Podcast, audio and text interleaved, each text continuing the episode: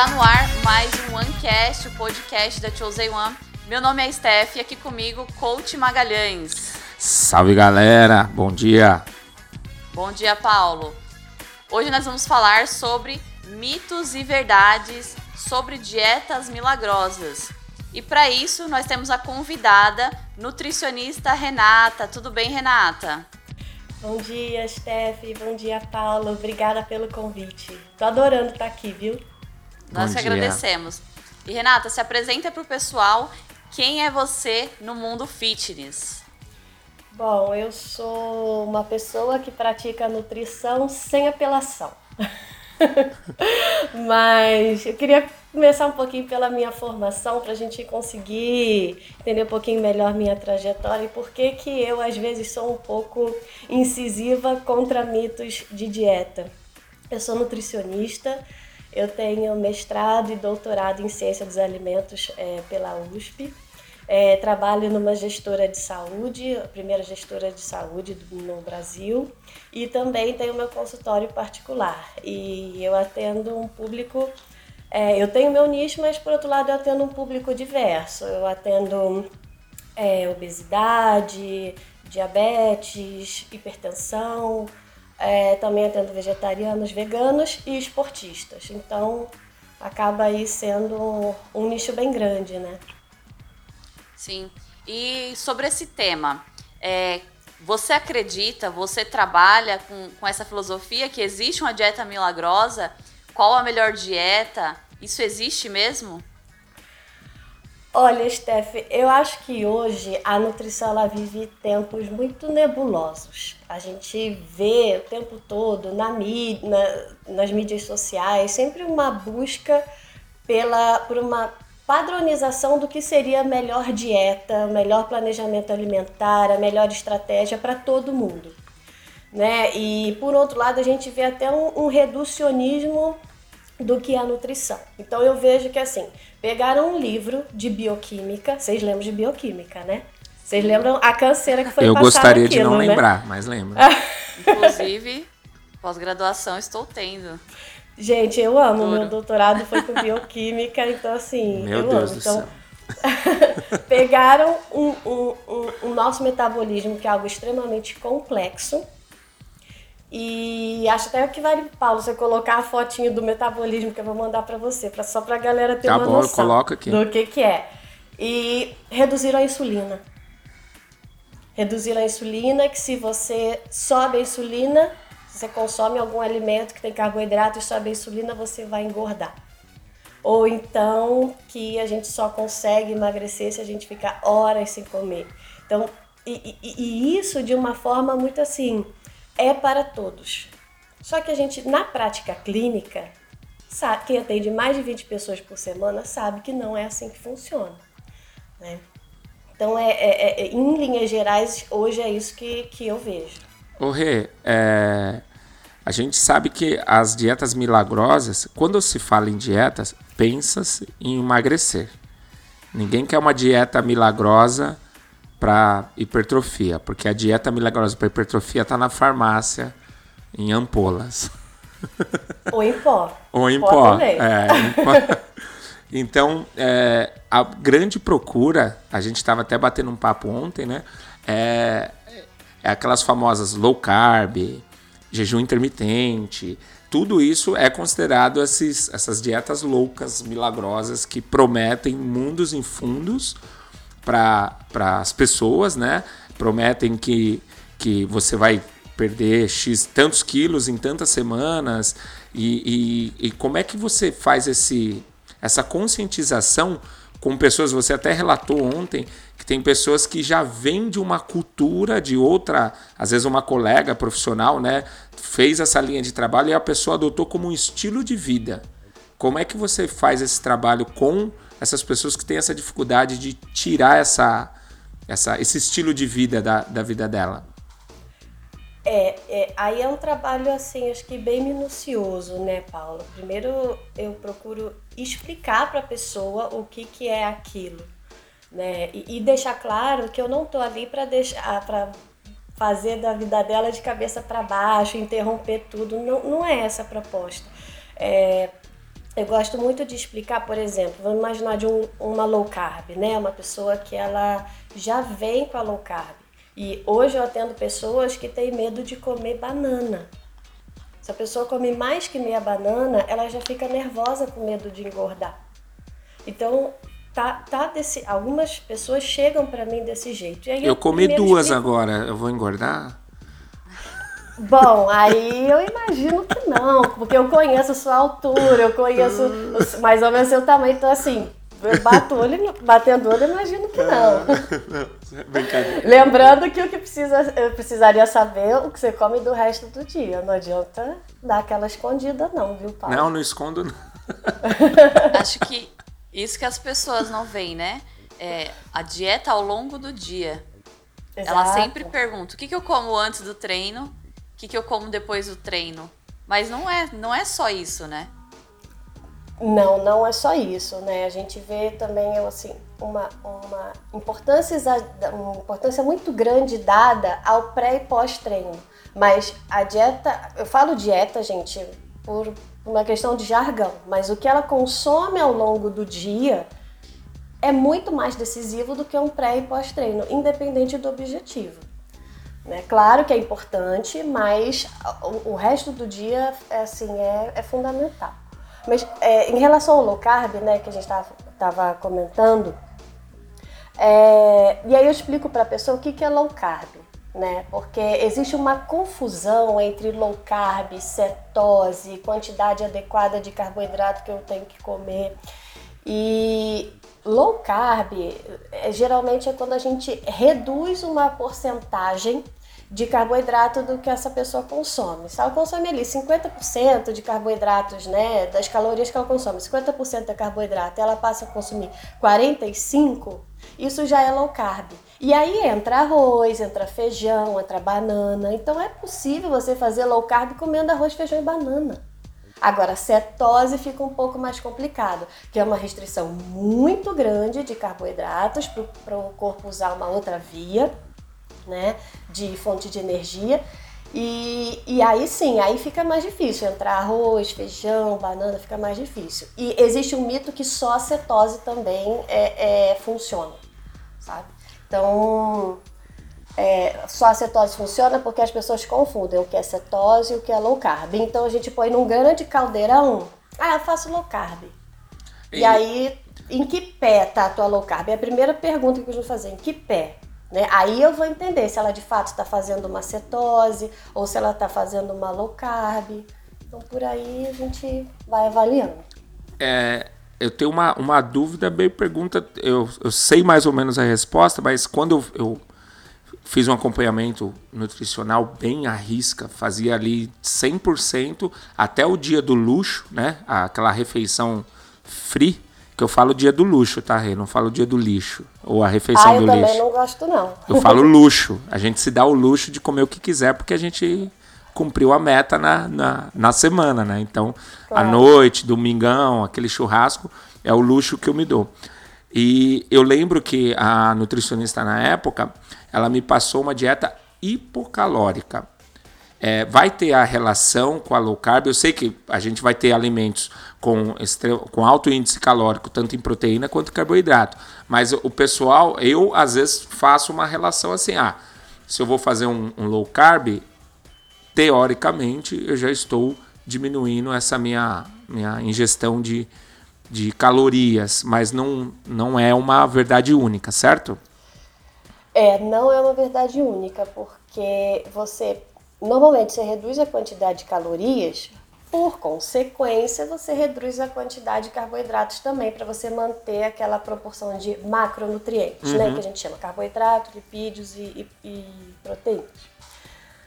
Pode ser que tenha uma, uma, uma, redução de carboidratos também, né, dentro da, da dieta. Aí é a conduta que o profissional vai escolher fazer. Agora, o, o e até aí é bacana, porque é uma pessoa que estudou para isso, que está apta a prescrever. O que eu vejo também, o outro lado da moeda, é assim: calorias não importam. eu vou tirar o carboidrato. E a pessoa, ela faz um café da manhã com bacon, ovos, ovos, salaminho, não conta a quantidade de ovos e ela às vezes tem um HDL é, baixo, um LDL alto, né? Tô só comentando assim possibilidades. Uhum. E aí ela come uma quantidade de gordura saturada enorme, ela come muito queijo e, e isso pode aumentar as calorias. Até porque são alimentos fontes de gordura, então a quantidade de caloria pode ser muito alta. E aí ela não tem muitas vezes o déficit calórico que ela precisa para emagrecer. Legal. Então, muito legal você colocar esse ponto.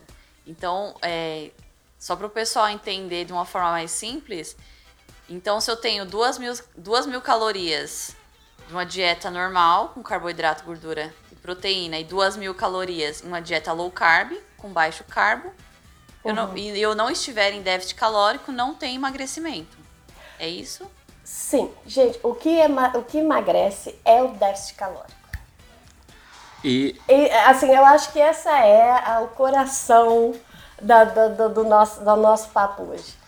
Déficit calórico. Não é o jejum. Não é você é parar de consumir carboidrato. Por quê? Você, quando você para de consumir carboidrato, vou fazer uma low carb aqui agressiva. Aí você vai perder, vai falar assim, nossa, Renata, eu perdi 5 quilos em um mês. Aí você vai fazer a composição corporal dessa pessoa.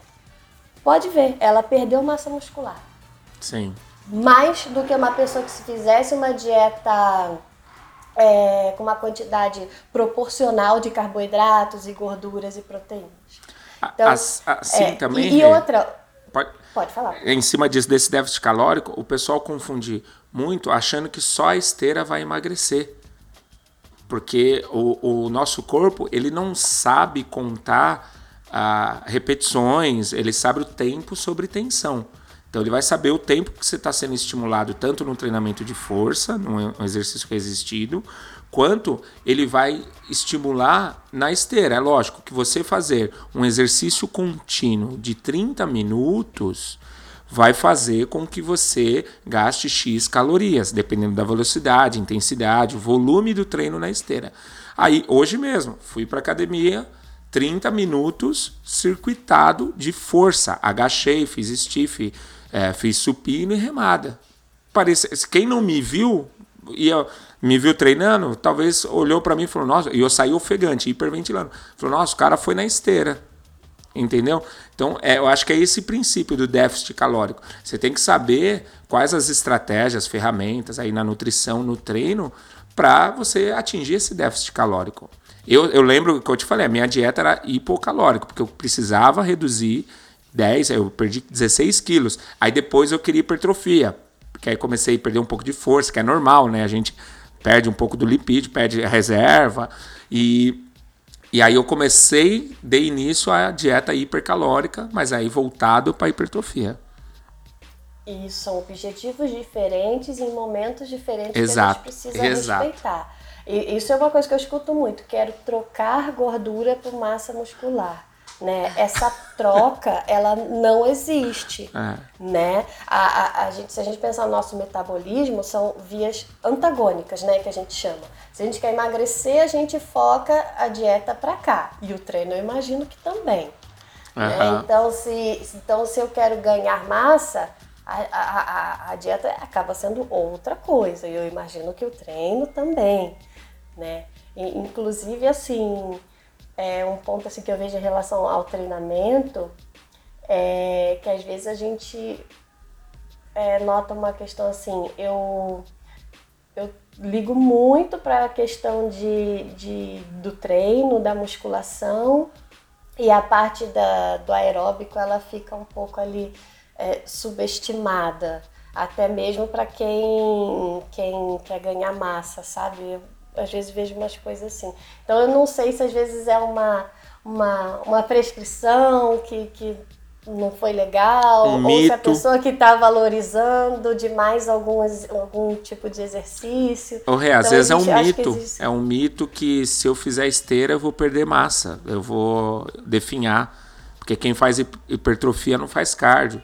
Então, Sabe que me perguntaram ontem é. É, ele perguntou: eu fiz musculação, eu vim pra natação, vou perder massa muscular? É. Tem tanta coisa importante que tem que pensar, né? O sono, a alimentação, mas ele liga muito ao treino, um treino mais voltado para cardio, né? É, é, eu costumo brincar que é, os pilares, tanto do emagrecimento quanto da, da hipertrofia, né, é tipo uma mesa. Você tira um pé, fica, fica ali desequilibrado. Então é atividade física, alimentação, sono, como, como a, a Steph falou, e genética. Então se a gente tira um pé dessa mesa, aí ela fica meio, meio bamba, né? E, e desses quatro pés, três a gente controla, vai. Sim. Alimentação, sono, a gente consegue Mãe, controlar. obrigada pela minha genética, tá? Ai, mãe, olha, a genética que você me deu, não sei. É, o meu, eu agradeço meu pai, porque chegando a quase 40, sem cabelo branco, eu tô indo bem. Obrigado, viu, pai? Obrigadão.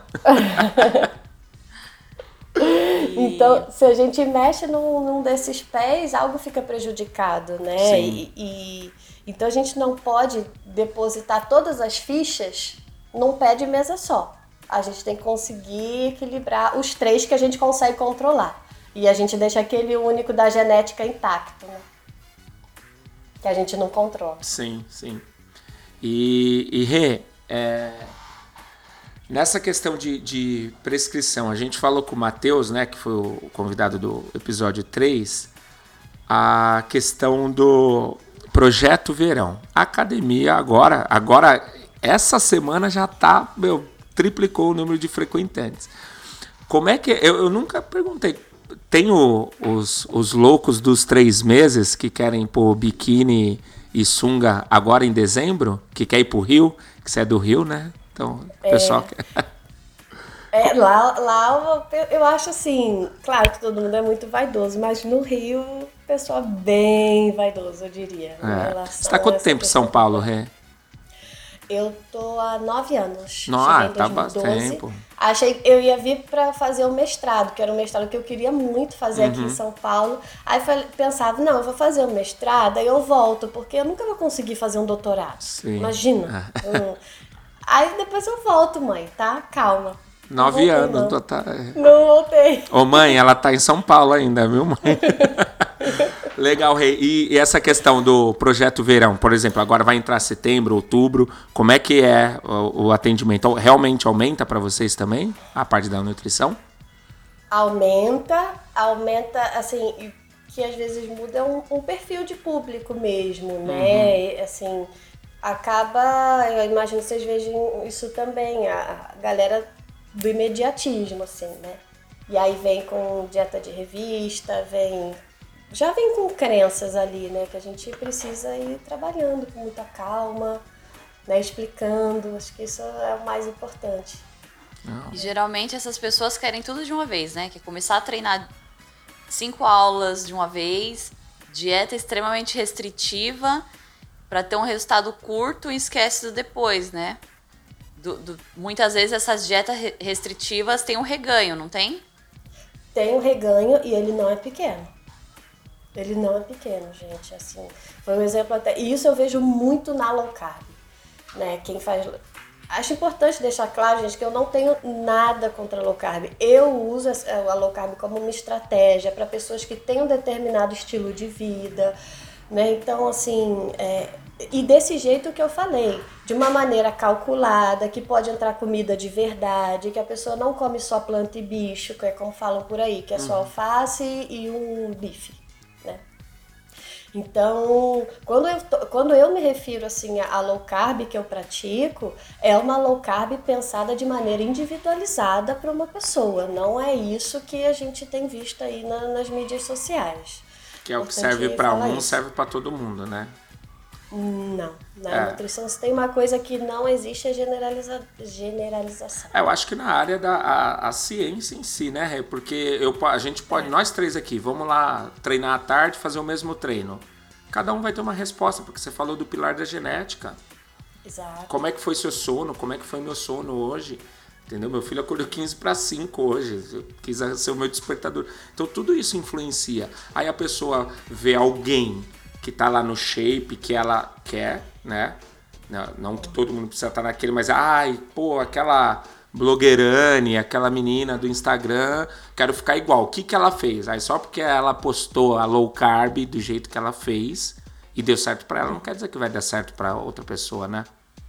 Exato, e às vezes essa pessoa ela treina muito tempo. Como vocês comentaram no, da evolução do, do Matheus, né? Eu ouvi o, o, o episódio. Hum. É, e a evolução dele demorou muitos anos, né? E não é algo que começou há um mês e alinhar expectativas sobre emagrecimento, sobre hipertrofia ou até mesmo sobre mudança de, de perfil bioquímico, que é colesterol, glicemia, isso precisa ser bem alinhado com o paciente já na primeira consulta, para que não gere frustrações. Porque existe muito disso também. Fui no nutricionista tal, não emagreci, ele é ruim.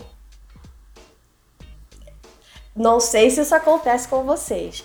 Contratei a Steph, minha personal. Não, não fiquei trincada, ela não é boa. Isso deve é, rolar é, também. É, já ouvi assim, nossa, na, inclusive na CM, comecei a fazer natação e emagreci mais que no seu funcional. Tá, mas o funcional, o treinamento funcional não é para emagrecer. É. É, são outras é. coisas, entendeu? E às vezes ela mudou a é. alimentação, né? Ao invés de não foi nem a atividade física, foi a alimentação isso. que a pessoa mudou. Ela começou a fazer, é, exatamente isso. Começou a fazer um acompanhamento nutricional, que é totalmente diferente. É, aí, aí põe a culpa. É igual lesão, Rê. O que, ah, me machuquei na academia. Mentira. Eu falo pro aluno, você tá mentindo para mim. O índice de lesão em academia é menos de 1%. Como você vai falar que se machucou com a gente aqui? É a sobrecarga do dia que ele sentou na cadeira, tá em home office, trabalhando todo torto, todo errado. Aí vai, pega a criança todo errado, come um monte de tranqueira, dormiu pouco que ficou assistindo série na Netflix até tarde. Aí vai treinar, o gatilho foi na academia. Mas não, ele não se machucou devido ao exercício na academia, porque ele já estava por lá. Eu falo isso para eles, eu falo, não, aqui você não se machuca. É menos de 1%. É menos de 1% de chance de lesão. Então, é fácil transferir a culpa pro profissional. Falar, ah, não, essa nutricionista aí não para, meu. Pediu, tirou minha, minha Coca-Cola, né? Aí. E ele toma escondido, né? Pior. Isso é um outro mito, às vezes. É, quem vem na primeira consulta, é, eu já aviso, calma, não vou tirar sua Coca-Cola. Obrigado, Rê. Agora. As... Agora é um ganhou processo. 15 mil clientes. É, é, um pro, é, é importante, é um processo. Eu falo sempre esse exemplo, é igual a terapia com o psicólogo. Você vai resolver na primeira consulta? Não vai. Então é um processo que você precisa passar com aquele profissional. Exato. Com a nutrição é a mesma coisa. E, e, e vai muito do feedback. Eu posso planejar algo, por exemplo, que é perfeito para a Steph, que eu imagino. Ainda não conheço o metabolismo dela. Primeira consulta. É bem lento, eu, tá? Eu, supo...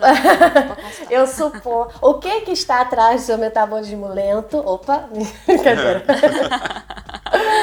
é, então, nessa primeira consulta, eu vou, eu vou é, trazer teoria, né? A teoria, pra, e para que ela coloque na prática como que pode ser um planejamento bacana para ela, e juntando a minha experiência. E aí ela vai voltar a falar: Renata, o café da manhã foi bacana, funcionou muito, então fiquei cansada no pós-treino, ou muito legal a saciedade depois do almoço, mas a do jantar não ficou bacana. E aí que começa o grande trabalho, a partir do teu primeiro feedback que eu vou entendendo como o teu metabolismo funciona e adequar na tua rotina, porque é o mais importante, vida real.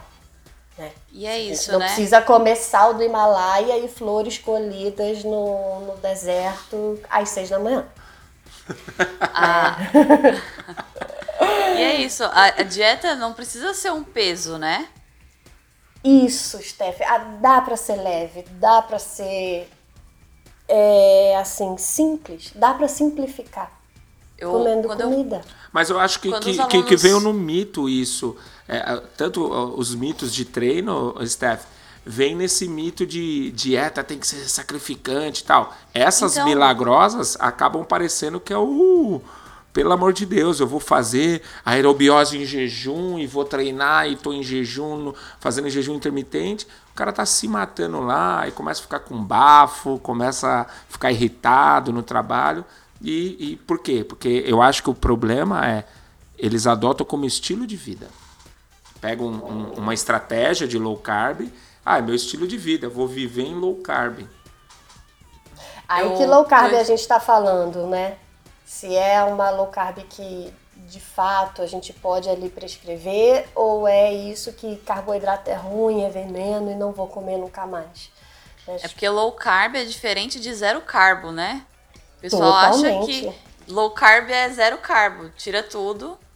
E eu escutei, eu tô, tô estudando ainda, Rê, e tô na minha pós, escutei do meu professor falando, a melhor dieta é aquela que você consegue fazer, aquela que você consegue se manter por longo tempo, então é uma coisa mais leve, né? Isso, eu, eu gosto muito dessa frase, acho que ela faz muito sentido. E é a história da vida real, né, que a gente comentou agora, que motivação a gente tem no início. Para entrar no biquíni, para poder usar biquíni branco, né, Stephanie? E tudo isso. Sunga branca também. né? É é? É, Camiseta Mas- branca. é. pô, E aí camiseta vai coladinha branca, entendeu? E aí a gente faz restrições, compensa às vezes no excesso de treino, né? Num treino exaustivo, assim, extenuante, algo que às vezes não precisa. Não tem os resultados que eu esperava, minha motivação acaba e eu entro num ciclo. E esse ciclo pode gerar algum transtorno alimentar, por exemplo.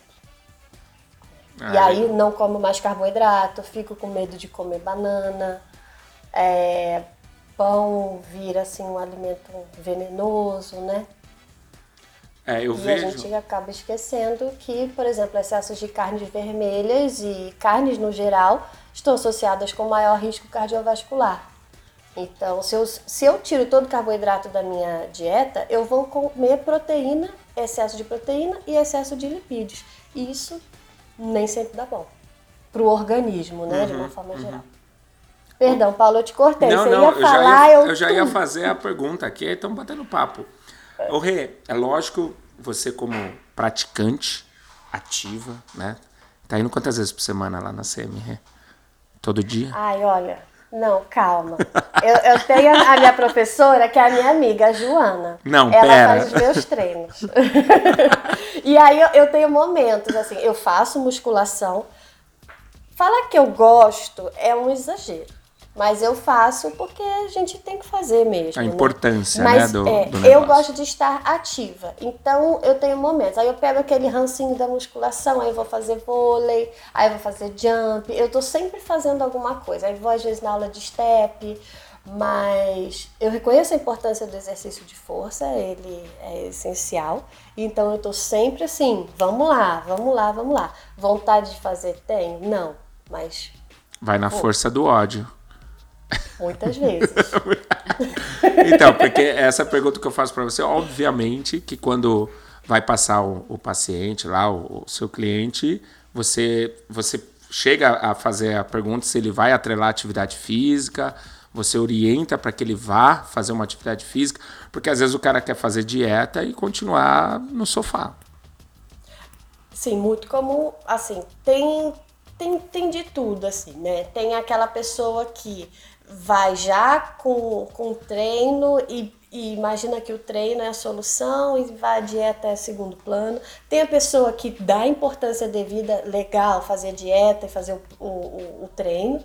E tem gente que quer compensar tudo na, na, na, na dieta para não precisar treinar. Então, assim, faz o mais restritivo que você puder, porque eu não gosto de me mexer. Tem isso também. Olha, interessante, hein?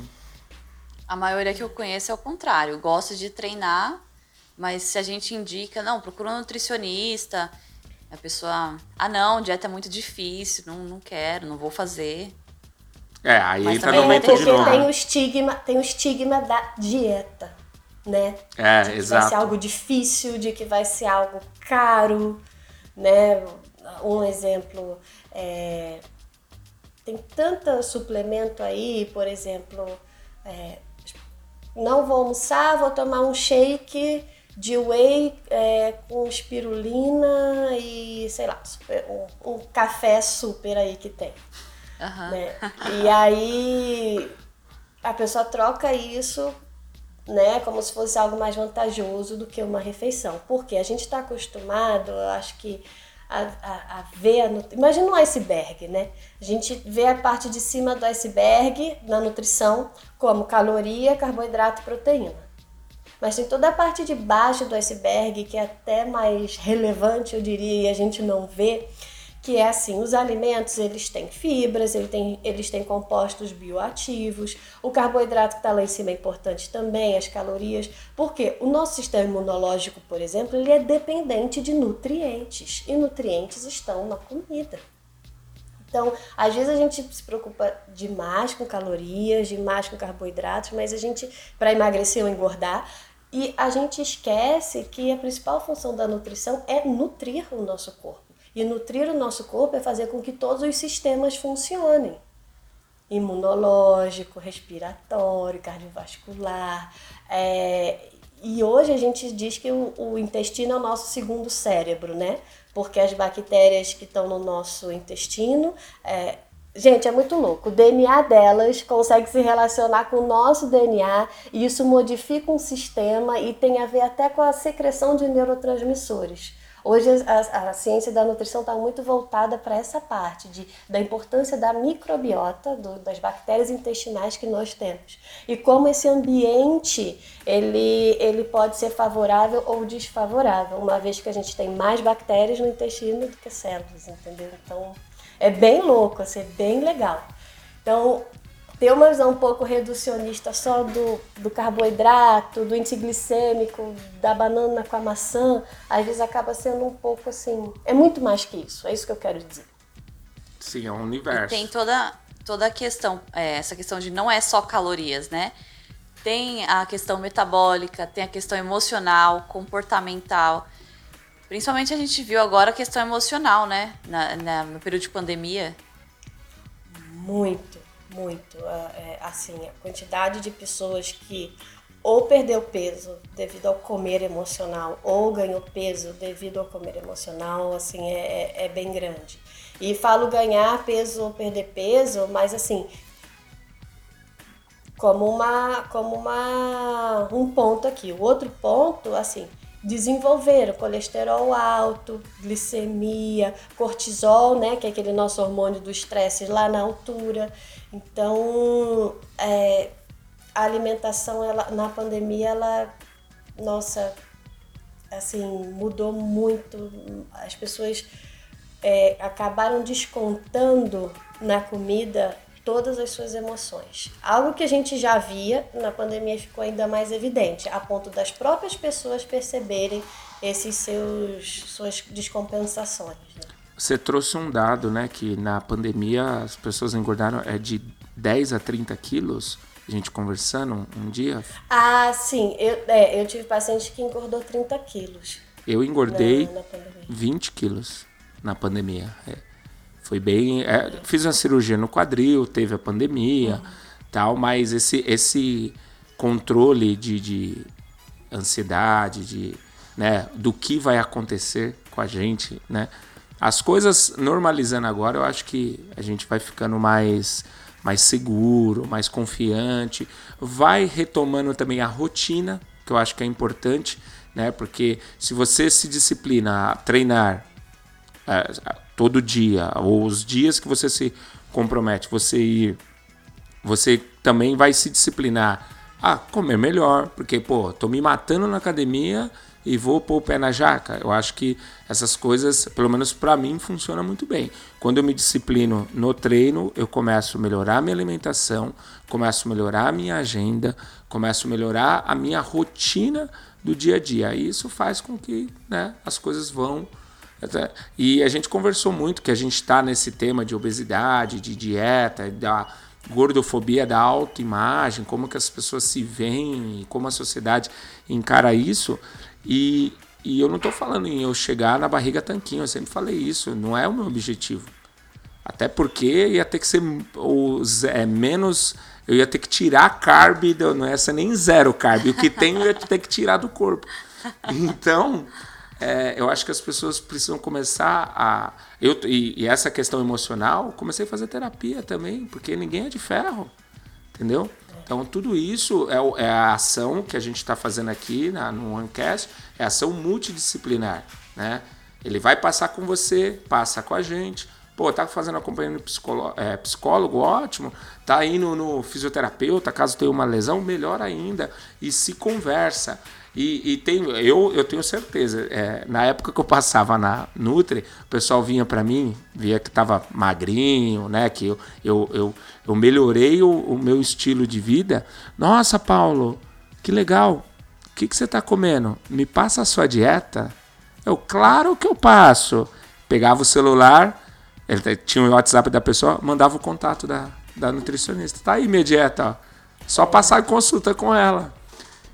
Não é verdade? E sobre esse trabalho multidisciplinar, já aconteceu de você hum, receber um aluno que estava fazendo uma dieta, entre aspas, prescrita por um profissional que não é da nutrição?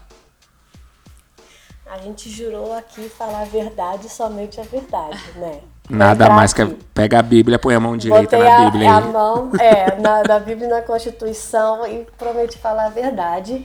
E a verdade é que sim, muito demais, totalmente. Muito, Nossa. né? É, é, é assim. Ó, eu não tenho muito tempo, deve ter umas duas semanas.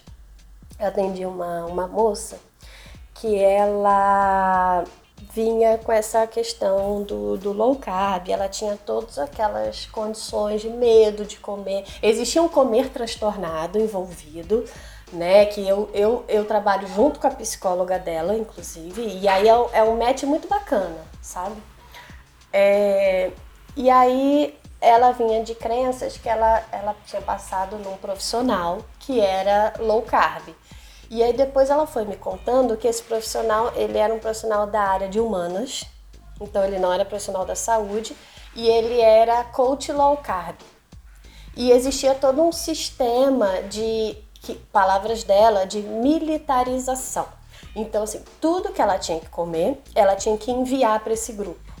E as pessoas ficavam meio que comentando: nossa, maravilhoso, não tem nada de carboidrato aí, algo assim nesse sentido. E ela cansou daquilo, cansou porque ela não não se sentia satisfeita com o corpo. Ela estava emagrecendo, segundo ela foi o melhor peso, mas quando a gente fez a composição corporal dela foi aquilo, né? Ela tinha uma um percentual de gordura ali um pouquinho alto e uma quantidade de massa magra muito pouca. Né? Então, mas o que cansou é, mas para ela isso não era relevante. O que importava era o peso na balança, né? Porque ela tinha esse, esse comer transtornado, essa visão de si mesma um pouco comprometida também. E, e aí foi um trabalho assim, foi um trabalho não porque ele não acabou, gente. Eu e a psicóloga a gente ainda está no, no início, né? E, então assim começou com um profissional que não é da área que ouviu o galo cantar de low carb e aplicou da maneira que é, a gente chega no resultado, não importa como, não importa as consequências. O importante é diminuir o peso na balança. Então tem sim bastante disso, Steph. É, eu acho que o, né? o, pior é. é o menos pior. Não me matem, meus amigos, colegas profissionais da saúde Menos pior se fosse da área da saúde. Mas eu já tenho um relato de um outro professor que foi fazer um curso de yoga e o instrutor mestre era da Humanas. Tem muito. Eu gosto de, de yoga. E, mas eu não frequento muito o universo do yoga. Eu gosto uhum. muito de Ayurveda, que eu gosto de estudar bastante, porque são conhecimentos assim muito muito importantes, né? Gosto muito de linkar a medicina, a ciência tradicional com os conhecimentos milenares. Legal. Acho bem bacana ah. isso. E, mas esse universo do, do yoga eu não frequento muito, mas eu acho que a maioria dos professores que eu vejo não são educadores físicos, assim, não sei. É, bem provável que não, né, Step? Pela até questão do. Antigamente tinha o provisionado. A pessoa que tem aquela, aquele know-how, aquela expertise na área, um, um, instrutor, um cara que pratica yoga há 20 anos, ele tem um know-how da prática muito maior do que eu que fui lá só meditar. E aí, na área da educação física, tem o provisionado. aliás, tinha, eles não estão aceitando mais. Então, o cara que, um mestre de capoeira, ele poderia ter o CREF provisionado como mestre de capoeira. Ele não pode atuar em mais nada. Não pode passar treino, não pode pre fazer preparação física. Ele pode ensinar o que é competente à capoeira. Só que a gente sabe que não é isso que acontecia, né? Eu já vi mestre de capoeira dentro de academia, dentro personal, essas coisas meio, meio louca. E infelizmente, às vezes, quando é, é o que você falou desse, desse colega aí que agarrou a, a bandeira do low carb e, e tem uma, uma nação quase seita, né? Porque a, a, a sua cliente tem que mandar, tipo, mediante aprovação, o que ela tá comendo, meu, fica, ainda bem que ela saiu, né, da, da caixinha e falou: não, não é para mim não, não aguento mais não e tô fora. E aí a gente hoje trabalha a questão da, da reeducação alimentar. Em muitos casos a gente consegue fazer reeducação alimentar, mas tem casos que a gente precisa de fato fazer a educação, porque a pessoa já nasce num, num ambiente de comer transtornado ali. Ela não tem referência, né? Uhum. Porque hoje é, a gente vê que comer é quase que um, um pecado, vamos botar assim, né? A, a gente associa comer com, com uma coisa ruim e cada vez menores, né? Como se isso fosse antigamente. Ah, eu não sei de que autor que era. Eu, eu ouvi ele falando assim. É, antigamente as pessoas comentavam sobre sexo de uma maneira como se fosse pecado. E hoje elas falam de comida, como se comer algo gostoso, como se comer algo que te dá prazer fosse um, um pecado. Achei essa analogia assim bem, bem interessante, porque a é. gente fala de sexo abertamente e comida a gente tem muita culpa, né, quando come Eu não tenho não. Eu como com prazer. tem, tem um filme, acho que a Sandra Bullock fez, que é tipo é o prazer lá que ela saía, foi viajar e comia com prazer para conhecer os lugares. Eu posso estar tá falando groselha aqui, mas eu lembro eu de algo Eu acho que é Comer, Rezar e Amar da Julia Roberts. Julia Roberts. É? Você vê que eu manjo bastante de atriz. É. Esse aí. Tinha um lance assim dela aproveitar a vida, de tipo não se condenar nas coisas, não é? Isso, ela, ela tinha acabado de se separar e aí ela começou a querer curtir a vida. E claro que fazia dietas restritivas, ali não, não tá explícito, mas dá para notar. Que ela é sempre muito preocupada com o corpo, e aí ela viaja com a amiga pelo mundo, aí vai pra Itália, come pizza, tem que comprar Isso. calça jeans de outros tamanhos, e ela tá plena, mesmo é, engordando. É, então acho que, que é isso que, que a sociedade, nós temos. A gente já está tentando mudar essa cabeça do pessoal. Mas a mídia vem que vem, né? A mídia eu tô falando Instagram, é o corpo perfeito, é, é a pelinha fina, seca.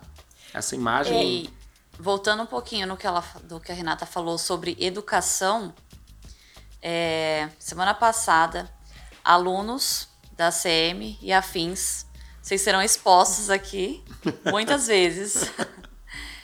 Eu peguei um aluno para montar um treino para ele ele tinha por volta de 17 anos. Nesse período de pandemia, ele perdeu 13 quilos.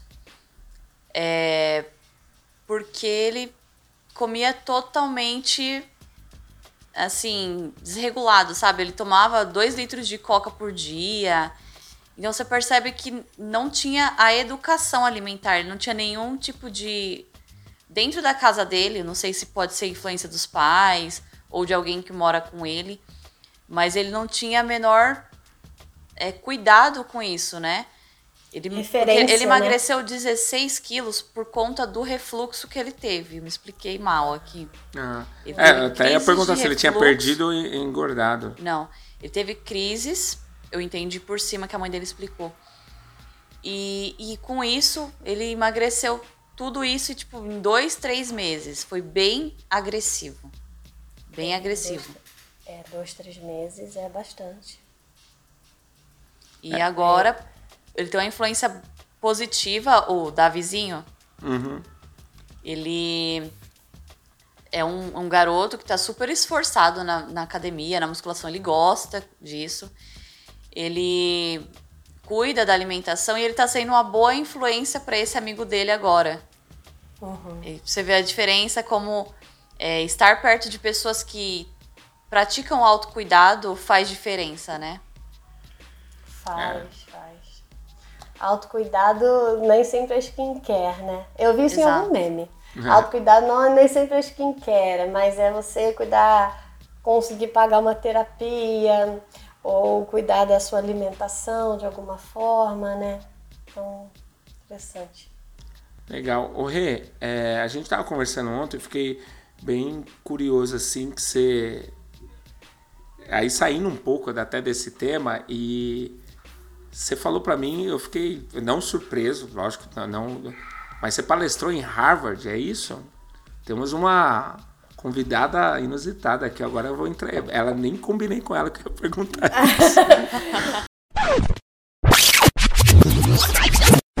Gente, a história que vocês vão ouvir agora rolou em Quebec, no Canadá, em 2017, no Congresso Internacional de Polifenóis. O que rolou em Harvard foi outra coisa em outro ano. Me confundi. É, é que eu fiz parte do meu doutorado fora, na Espanha, né? É, E quando você faz doutorado, você tem meio que. é, pega bem você participar de diversos congressos exibindo suas publicações científicas. Né, de, em revistas internacionais. Mas nos congressos, assim, que a gente vai, geralmente a gente eh, mostra os nossos achados científicos antes deles serem publicados. Então ainda não passou pelo crivo suado de, de, de passar numa revista internacional científica. E aí eu fui num congresso de polifenóis, que tinha muita gente. Polifenóis, é, explicar rapidinho para quem não sabe. sim. Polifenóis são compostos bioativos nos alimentos, né? Então, os taninos que tem no vinho, os flavonoides que tem nas frutas vermelhas, que tem as ações antioxidantes, eles são tipos de polifenóis. E meu doutorado foi com isso, né? Trabalhando com polifenóis e obesidade, síndrome metabólica, como tratar essas condições. E aí eu fui no, num congresso que, que foi em Harvard e eu apresentei, dei uma palestra com os meus achados científicos do doutorado na época. E foi assim, uma experiência muito desafiadora, porque eu tive diarreia antes, eu fiquei com a mão suada, tudo aquilo. Porque eu ia falar para pessoas que eram referências na área, né? Nossa, que legal, hein, Então, meu? Foi assim. um- Uf. E, e Foi pior que a defesa de doutorado, com certeza. Porque foi inglês, então você não tem aquele. É. Né? E tem que estudar, assim, eu, eu falo inglês também, mas o dia a dia aqui, né? na- Nada muito formal e técnico. E você ter que apresentar algo muito técnico, tudo bem, que provavelmente para nós ler artigos em inglês, você acaba acostumando com vários termos. Mas eu fui para a Alemanha, eu não fui, eu fui palestrar lá, mas graças pela CM, ainda bem que era em inglês, porque falar alemão, sei contar até três em alemão. Eu vou falar. Gente, E mesmo assim. específico alemão. né? É, e ainda bem que ah, o inglês lá é bem fluente. Então eu, eu também tive essa mesma coisa, diarreia, mão suada. Eu Falei, meu Deus do céu. E tudo em inglês, as apresentações. Eu falei, mas vamos embora. Mas é bem desafiante, né? É desafiador, assim, é bem legal. É. Traz um, um- uma experiência, né? É, o mundo acadêmico científico ele tem suas, suas complicações assim, mas eu acredito que é onde a gente desenvolve o aprender a aprender. Sim. Eu acho que, que o doutorado, ele, o mestrado nem tanto porque ele é menor, né? Eu fiz o mestrado em dois anos e meio é, aqui na USP e, você- e eu fiz jovem, eu tinha 24 anos quando eu comecei. Então eu não tinha nem a maturidade de vida que eu tenho hoje, eu não, sabe, entende o que eu quero dizer? Eu não aproveitei da maneira que eu gostaria. No doutorado, eu terminei o doutorado com 31, eu era bem, bem jovem, mas é que é tanta pauleira que eu acho que você, na marra, aprende o aprender. Então, por exemplo, se chega para mim uma pessoa no consultório ou na empresa que eu trabalho com uma condição clínica bem difícil, e pode não ter nada a ver com obesidade, que é, que é a minha, minha especialidade, com diabetes e tudo isso. Eu, eu, eu acho que eu vou ter a, a, a, a facilidade de ir atrás, de, de buscar artigos e de aprender artigos na fonte, de ir na uhum. fonte, né? Científica para poder estudar aquela condição e tratar essa pessoa. Então eu acho que essa é a vantagem do, do mundo acadêmico, sabe? Sim.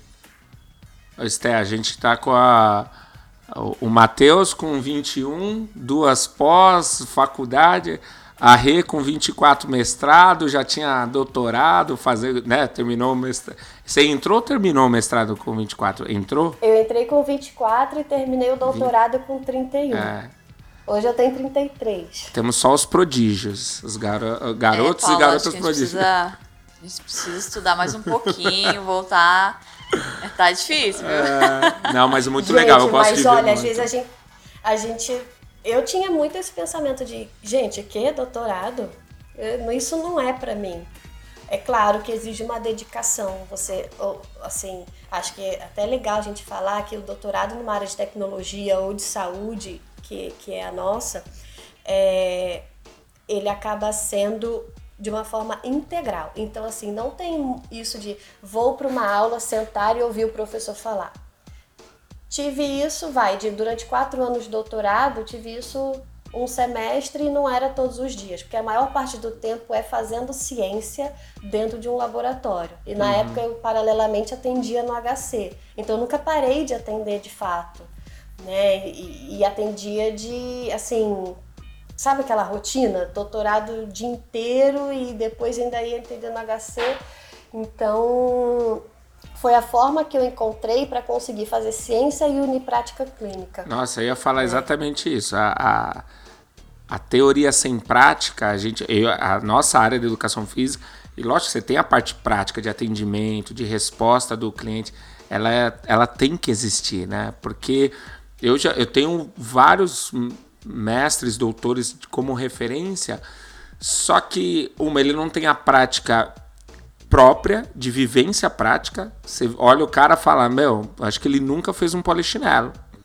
Mas o cara é um crânio. E a vivência prática de sala. Ele já tá, ele tá falando de treino de força. Ele já trabalhou seis horas direto numa sala de musculação para saber como é que é falar que vai fazer fácil fazer um teste de um RM. Achei isso, isso é legal. E é legal que o doutorado te. Opa. Assim, tem, eu não sei se tem gente, tem pessoas que fazem doutorado que é não, só vou fazer o doutorado e me, me dedico só pro doutorado. Ou tava no a mesmo maioria. cenário. A maioria? Não, a maioria? A maioria, sim, acaba. Na minha área, viu, uhum. gente? Eu não sei as, as outras, né? É, assim, não tem de uma maneira saudável você conseguir fazer tudo ao mesmo tempo. E o doutorado na área de nutrição ele demanda muito. É, no, e assim, é, é ler artigo, é escrever artigo científico em inglês, é fazer a ciência. Eu não trabalhei com ratos, né? Eu, eu trabalhei com humanos. Graças a Deus, porque mata... eu matei já alguns ratos, mas assim, não é minha praia, uhum. achei demais. Então eu trabalhei com humanos, então consegui... o tempo todo eu ali desenvolvendo pesquisa, levando... trabalhando com humanos, tudo isso é... fez com que eu, sabe, não me isolasse tanto. Né, dentro de paredes de laboratório. Sim, é importante. Então, isso é muito, muito importante. Né? Legal. E só a prática sem teoria? Não tem. Não Acho tem. que também não. Aí a gente fica refém das informações que vêm de redes sociais, que vêm de revistas de beleza e né? Por isso que a gente precisa ter, até dentro da graduação, um, re, um referencial científico importante para saber onde buscar as informações. Porque acredito que é isso que vai diferenciar nós que somos profissionais de fato da saúde de é, outras pessoas. Entusiastas. Que... Exato. Exato. É. É, você me falou, você comentou do nosso metabolismo e, e aí na, no pós-edição o editor vai colocar aqui, quando você falou, vai colocar a imagem, uhum. você me manda. é, que pega o, um macro e resume numa coisa única ali. Isso eu te falo de um protocolo mais amado e odiado, que é o protocolo de Tabata, que é um protocolo, usado em treinamentos de HIIT, né, do treino intervalo de alta intensidade, que promete que vai emagrecer, que você, se você fizer ele, tal. E, e quando às vezes eu, eu leciono para professores, é, eu pergunto quem conhece tal, e como é que é tal. Aí eu falo, vocês já leram o artigo? O artigo é de 97, 96, 97. E aí o Izumi Tabata ele tem um procedimento feito ali. Aí o que, que se resume na, na mídia? 4 minutos, 20 por 10, faz qualquer exercício, está tudo certo. Não é assim. Aí fala, ah, não estou emagrecendo ou estou me machucando, porque as pessoas não atrelam a ciência que foi feita lá há, há 25 anos atrás e aí pega só, ah, é 20, 10? Ah, 20, 10. Bora lá. Ah, é low carb, é, é diminuir o carboidrato? Vou diminuir o carboidrato. E aí a gente perde, é, infelizmente, para os entusiastas que só porque tem uma estética boa, acham que vão vender. E, não é só isso, gente. Acho que vocês que estão nos assistindo, vocês têm que começar a procurar um profissional. Vai num, vai num mecânico que não é mecânico. O cara trocou óleo, quer dizer que ele é mecânico? Eles têm cursos técnicos ali para aprender trocar óleo, desmontar o motor. É a mesma coisa. Nosso corpo é um, é um carro praticamente. Então, eu acho que fica esse recado para vocês que estão nos escutando, estão nos assistindo, que procure o um profissional. Confie mais no profissional e muito menos nos entusiastas das redes sociais. É legal, é bacana. Eu sou assíduo no Instagram, no YouTube, adoro ver, mas eu tenho um filtro técnico clínico para saber o que serve e não serve. Agora você que, que gosta de treinar e não é da área, quer, quer ser um entusiasta, tome cuidado, procura a gente, chama a gente, a gente sempre vai dar essa orientação para vocês. Tá certo? Renata, eu queria agradecer sua participação e que você possa vir mais vezes. É, o assunto foi muito produtivo e adoramos recebê-la aqui. Eu Sim. adorei o convite, adorei estar aqui, gente, trocar essa ideia, bater esse papo leve, descontraído. Podem me convidar mais vezes, ó, já aceitei. Mas eu quero ir num lugar que eu possa tomar café. Vamos, a, a, o presencial a gente está, se Deus quiser, estamos caminhando para ter um, um espaço para receber vocês, tomar um café não virtual, presencial. Ô Rê, deixa a sua rede social, caso queiram entrar em contato pelo direct, enfim. Uhum. É, minha, é, meu Instagram é arroba Relu Araújo. Meu nome é Renata Luize, é, Relu Araújo. E lá tem, pode mandar direct se tiver alguma dúvida. Se quiser é, entrar em contato para consulta, tem o WhatsApp lá na bio. Então, só clicar lá e lá você vai ter todas as informações. Maravilha, legal, hein? E a gente quer também. Ah, o nosso. Já está aparecendo para vocês aí as nossas redes sociais também. O Instagram Chosen One Oficial. Tudo junto, sem underline, sem ponto, sem nada. E isso no Instagram. No Spotify tá como aqui no YouTube, OneCast. Então é só você colocar lá, já vai lançar os episódios toda quarta-feira às 11 11 da manhã. E não podemos, né, Stephanie, deixar de pedir aqui se, curta, se inscreva, compartilhe, ative o sininho aqui do canal, que toda vez que a gente lançar o vídeo, vai subir aí no seu celular, no, no, no e-mail, que lançou um vídeo novo nosso, podcast, esse episódio número 4. É isso aí, esperamos que vocês tenham gostado desse episódio. Virão muitos outros. E não esqueçam, you are the chosen one. Você é único daquilo que você faz. Tchau, gente. Tchau, tchau. Tchau, obrigada.